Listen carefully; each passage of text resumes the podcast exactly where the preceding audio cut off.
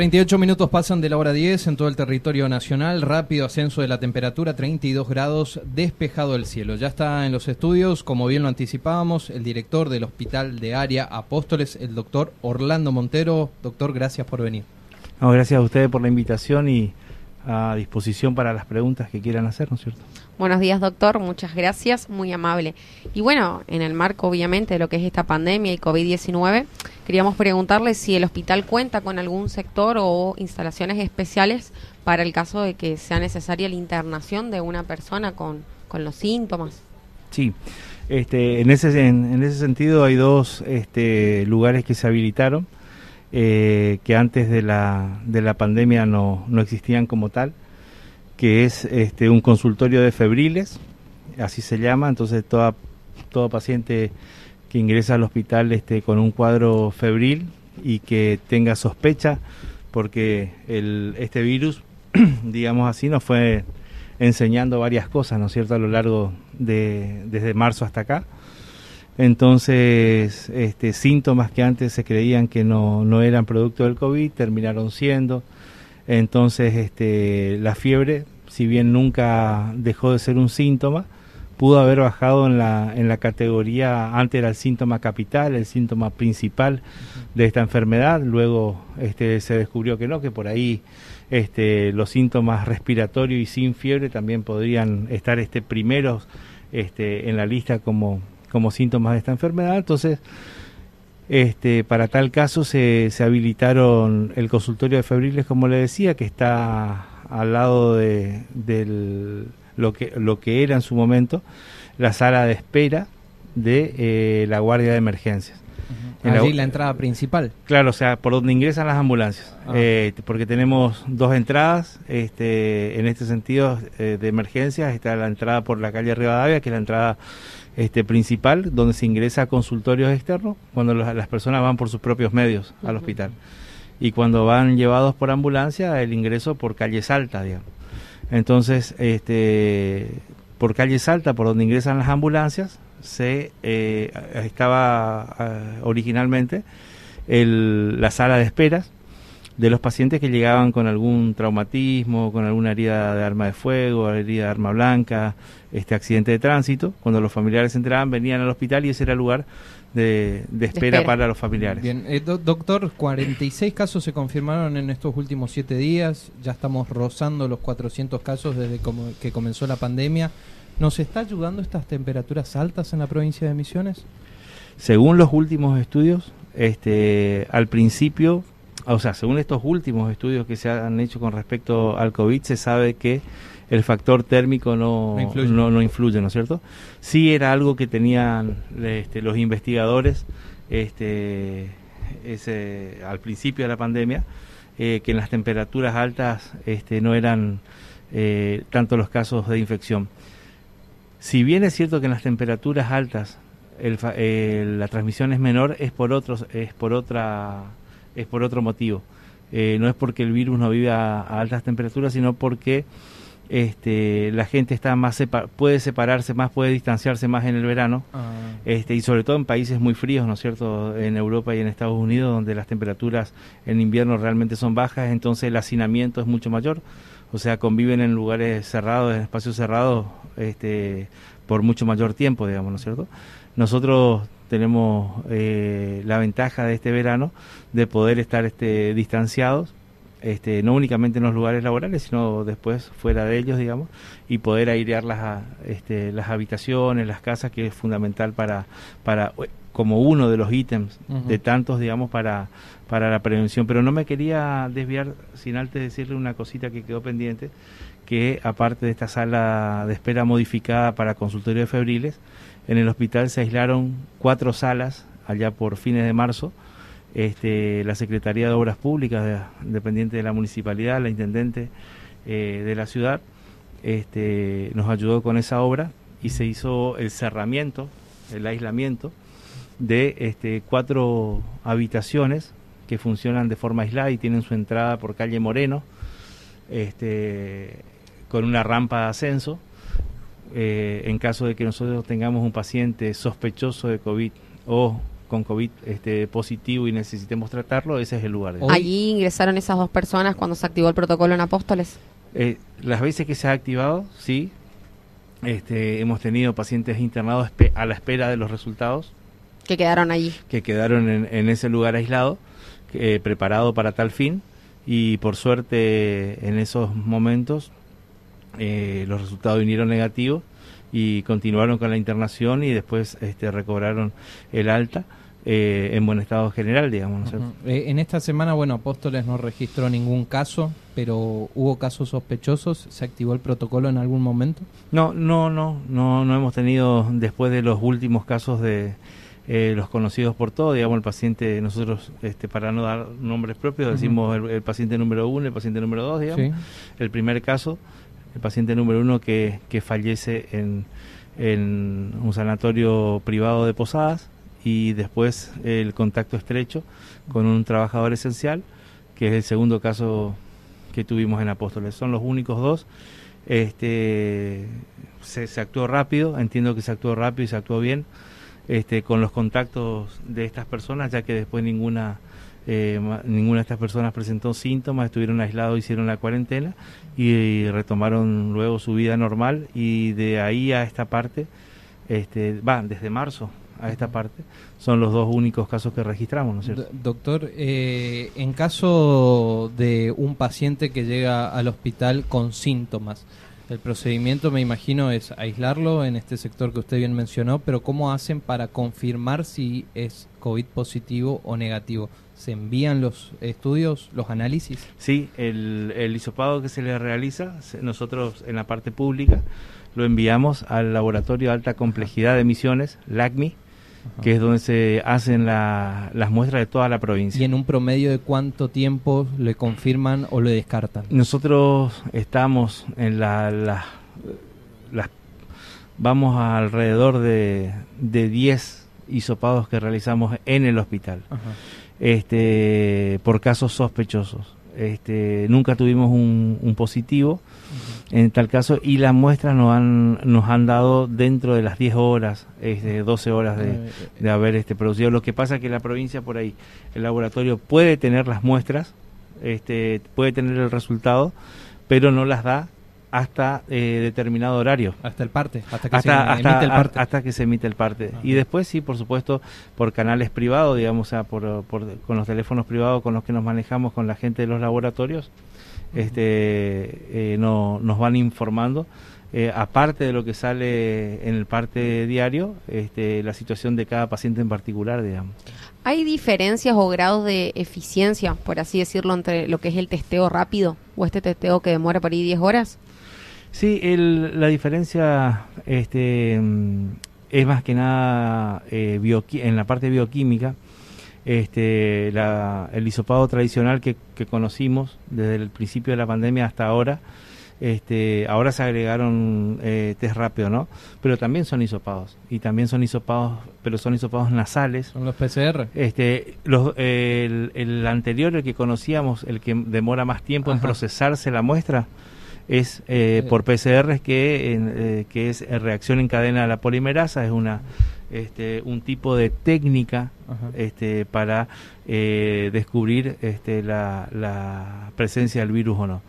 En los testeos rápidos, este, la técnica también es por hisopado este, nasal, a diferencia del de PCR, que el hisopado es retrofaringio, o sea, en la rinofaringe, una situación anatómica que está eh, detrás del piso de la nariz, del cornete inferior del piso de la nariz, o sea que hay que llegar con mucha puntualidad a dónde es, y por eso hablaban del dolor. Que es doloroso, eso es lo que le iba a preguntar porque me, nos está haciendo acá una seña y desde acá la verdad que tiende a que es doloroso como todos lo dicen, ¿no? Sí, aparte si se realiza correctamente, digo si se realiza correctamente porque si no se llega al espacio este que hablamos, este donde se acantona en mayor cantidad el virus, este la muestra en realidad no sirve para lo que fue hecha, ¿no es cierto?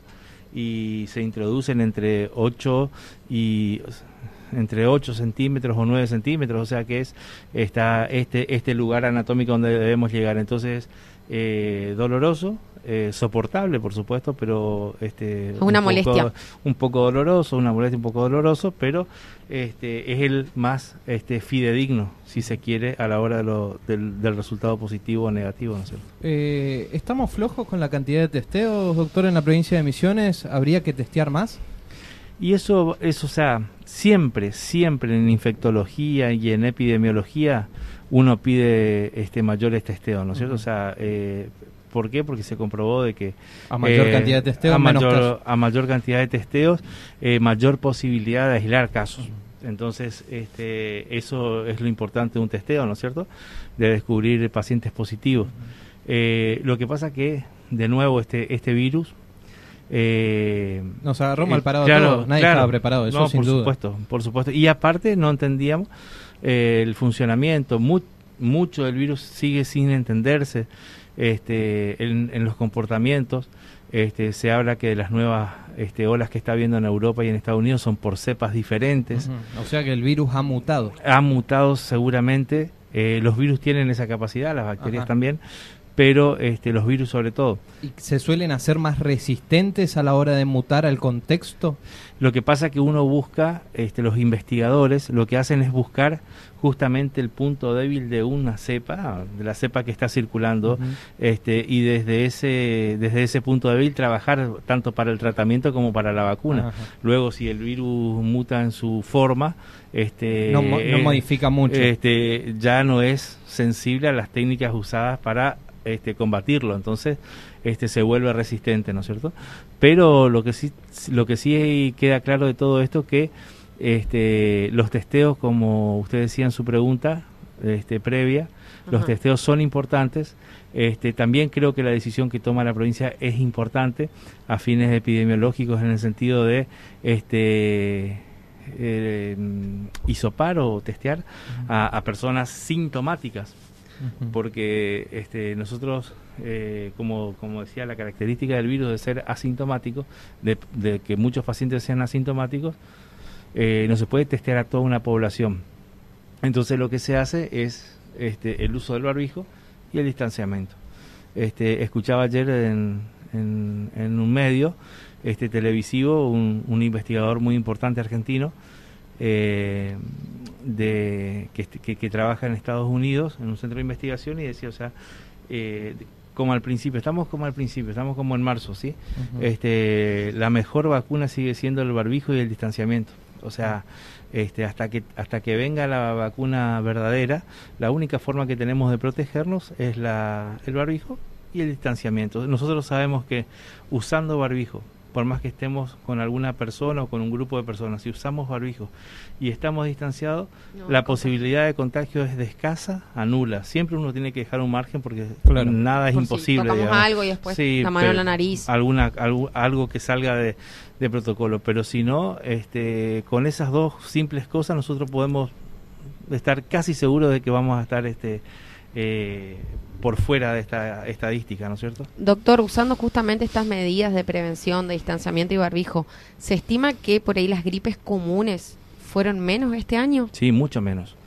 Eh, no solo las comunes, como la conocemos, sino inclusive la gripe A, ¿no es cierto? Gripe A y B, yo lo había comentado allá por abril. Nosotros en el año eh, pasado, en el año 2019, eh, para marzo había arrancado muchísimo, pero muchísimo, casos. Este, ca muchísimos casos en, un lugar, en una época del año que no lo esperábamos, a la gripe A y B, que por suerte tiene las dos cosas, no tiene vacuna y tiene tratamiento, pero también tuvo mote de pandemia en el año 2009. Entonces, este, en el año 2009, cuando, cuando fue pandemia, eh, enseguida tuvimos tratamiento. Que se habían extendido el, el, receso de invierno, me acuerdo. Claro, el, el los Celtamivir como tratamiento, este, que uno podía conseguir en las farmacias, de luego Salud Pública lo distribuyó gratuitamente, y también al poco tiempo hubo vacuna. Entonces, este, hoy por hoy, así desde ese momento del 2009 a, a hoy, este, a 11 años después, sí siguieron habiendo muchos casos, pero siempre de gente que no estaba vacunada pero cuando teníamos un caso, eh, con un tratamiento de, de 10 días, perdón, un tratamiento de 5 días, de 10 dosis, una cada 12 horas, se terminaba con, con, el inconveniente. Ahora no tenemos ninguna de las dos cosas, no tenemos vacuna y no tenemos tratamiento. Entonces, este, por eso es que está dificultando tanto eh, este virus a nivel mundial, ya con una segunda, según la región geográfica del mundo, en algunos lugares este, la segunda ola, ola y en algunos casos hasta la tercera ola en los países asiáticos, ¿no es cierto?, donde se originó eh, la salida de este virus. Entonces, esa es la importancia. Doctor, eh, se ha destapado la polémica en estos últimos días respecto a la vacuna. El gobierno confirmó que va a comprar 25 mil millones de dosis para todo el territorio nacional de esta vacuna rusa, primeramente. Después confirmó que también está negociando las otras vacunas y bueno, muchos han tenido dudas, eh, ya empezaron a, salirse, a salir voces encontradas diciendo yo no me la voy a poner, yo sí me la voy a poner. Eh, ¿qué, ¿Qué opina usted de esta vacuna que se está en estudio, todavía no ha terminado la fase 3? En caso de que llegue, me imagino se la pondría. Por supuesto. claro. Por supuesto, sí. Este, yo entiendo lo de la polémica y está buena la pregunta porque eh, tenemos que tratar de entenderla todos como para que este, no se produzcan estas, esta, eh, estos ida y vuelta con la, vacuna. Porque este, yo entiendo el temor de la gente. Eh, el, temor de la gente es si me pongo una, una vacuna. ¿Qué este, consecuencias puede tener? ¿Qué consecuencias negativas? Digamos, ninguna. O sea, este, simplemente que si es una vacuna que este, no está eh, en, eh, completada su fase y tendría algún problema, el problema sería que no crearía, no va a crear inmunidad en todo caso. O sea, no, no te va a defender o no te va a defender correctamente este, del virus pero al organismo no, va, a traer, no va a traer ningún tipo de, problemas, digamos. Entonces, eso sí es lo que la gente tiene que entender, no por, no porque no por ponerse una vacuna de un país o, de otro, eh, de alguno que esté más avanzado en su eh, en su fase 3 o que ya haya testeado más, este es mejor o peor. La, la, la vacuna es mejor o peor cuando crean este, mayor inmunidad. Y Pfizer, la empresa norteamericana, el laboratorio norteamericano, este, presenta, eh, según sus estadísticas, un 90% de inmunidad en los pacientes eh, con una sola dosis y la, la vacuna Sputnik 5 de Rusia este, presenta estudios en los testeos del 92% de efectividad en las este, en las personas, ¿sí?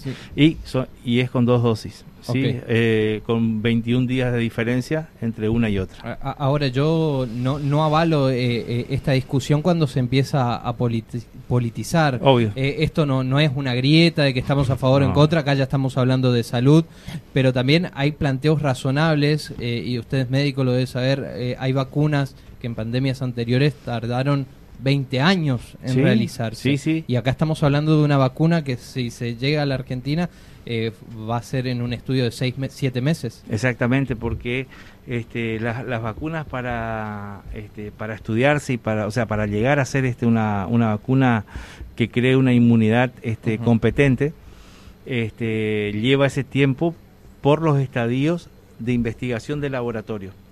Eh, por supuesto que esto apremia y apremia al mundo en tiempos, este, y se saltearon, se saltean algunas, mm, varias o algunos tipos de pasos en la investigación, pero no que tenga que no que intervienan, intervengan, perdón, con este, la salud de la gente. Este, todo lo que se está achicando en cuanto a espacios, este, todo, todo el tiempo este que se está achicando en cuanto a, los tiempos, este, no son en perjuicio de la salud de la gente. Se este, saltearon algunas cuestiones este, de técnica de laboratorio, pero no, no como para este, que la vacuna sea ineficaz o peligrosa. Eso también es importante decirlo, ¿no es cierto? Porque si no la gente cree que este, por sacar rápido una vacuna es una vacuna peligrosa y desde ningún punto de vista este, lo es. Lo que puede ser, sí, vuelvo a repetir, es que no produzca la inmunidad que uno espera que produzca en el cuerpo, Y bueno, ese, e, ese es el, el peor este, el peor efecto adverso que pueda tener una vacuna, ¿no es cierto? que no cumpla con su función. Según lo que escuché en especialistas, usted me corrige si estoy equivocado, para generar eh, inmunidad en la población hay que vacunar como mínimo un 70%. ¿Cómo lo va a hacer la Argentina si ya está diciendo que la vacuna no es obligatoria? Entre un 70 y un 80%, sí. Esa es la. Y tengo entendido que las vacunas para esta pandemia tienen que ser obligatorias tienen que estar incluidas en un calendario y deben ser obligatorias. Sí, lo que pasa es que eh, también hay un principio, este, un principio superior, digamos, eh, que no tiene que ver con la eh, con la cuestión civil de, las personas, sino con este, la cuestión principal que tenemos los seres humanos de la libertad, ¿no es cierto? De libertad en este tipo de, de decisiones, ¿no es cierto?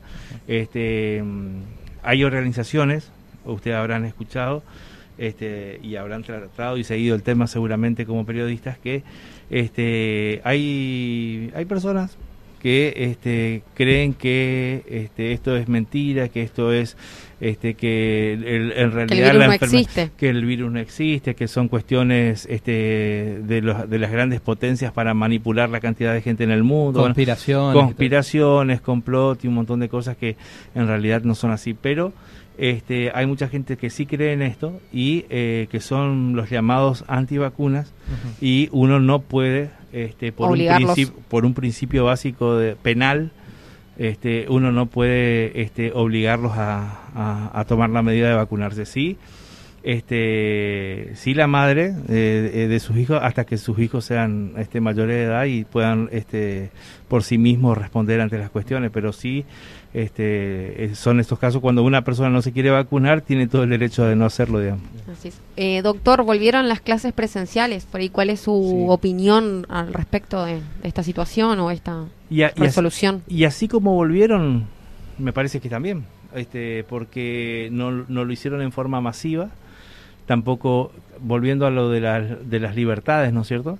Eh, también este, está la libertad de, aquellas madres este, o aquellas familias que entienden que el hijo o la hija no, tienen que volver, este, no, no es obligatorio.